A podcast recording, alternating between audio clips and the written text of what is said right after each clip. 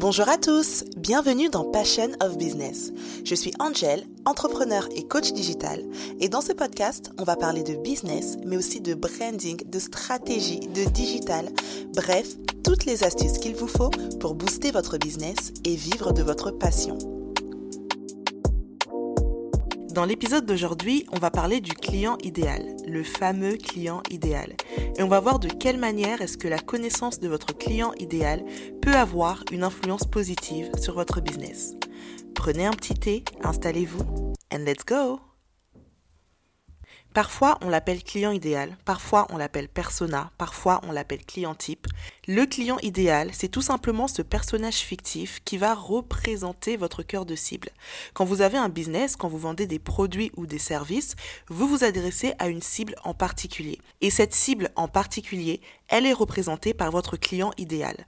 En gros, c'est le client à qui votre offre correspond parfaitement.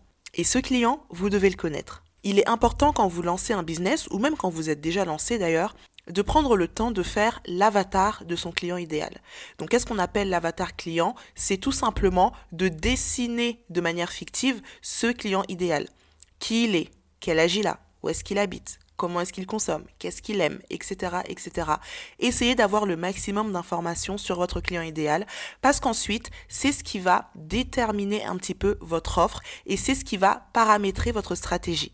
Je sais que trop souvent, et j'ai moi-même fait l'erreur également dans le passé, on va d'abord avoir son produit et ensuite on va se dire à qui est-ce que je vais vendre ce produit? Mais en fait, est-ce que c'est pas plus intéressant de savoir déjà à qui on va s'adresser et ensuite de paramétrer son offre pour qu'elle réponde parfaitement aux besoins de son client idéal?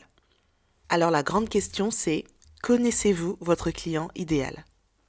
Une fois que vous avez fait l'analyse de votre persona ou de votre client idéal, vous vous rendrez compte qu'il y a beaucoup de questions que vous vous posez au niveau de votre business qui finalement vont avoir des réponses claires parce que tout va devenir hyper cohérent. Par exemple, si vous êtes une marque de voiture, vous ne créerez pas la même voiture si vous vous adressez à une femme de 45 ans qui a deux enfants que si vous vous adressez à une jeune femme de 20 ans qui vient de finir ses études.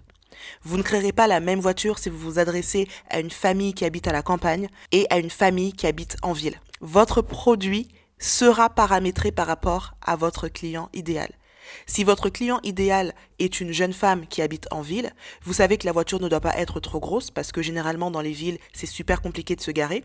Donc il faut une voiture assez compacte qui va pouvoir entrer facilement dans les petites places.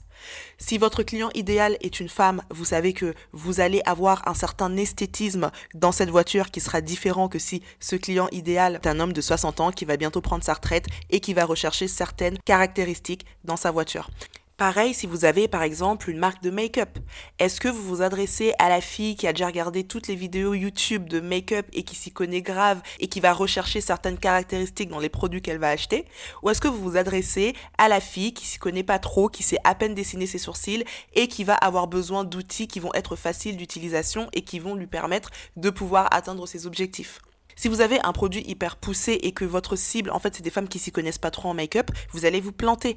Pas parce que vos produits ne sont pas bons, mais parce que vos produits sont trop techniques pour cette cible-là. Donc vous voyez un petit peu de quelle manière est-ce que la connaissance de votre client idéal va vraiment avoir une influence sur votre produit ou sur le service que vous lui vendez. Et c'est la même chose avec le prix. C'est la même chose avec l'endroit où vous allez vendre votre produit, la distribution. Il y a certaines boutiques qui ne sont que dans certains quartiers parce que ce sont les quartiers où se trouvent leur client idéal. Il y a certains types de business qui ne fonctionnent pas uniquement parce qu'ils sont installés dans les mauvais quartiers. Et là, l'entrepreneur peut se dire, ben mince alors j'ai un mauvais concept et je vais fermer parce que mon concept n'est pas bon. Mais en fait, si ton concept est bon, c'est juste que tu n'es pas au bon endroit. Tu n'es pas à l'endroit où se trouve ton client idéal. Donc le client idéal, c'est vraiment la base. C'est sur ça que va se reposer toute votre stratégie.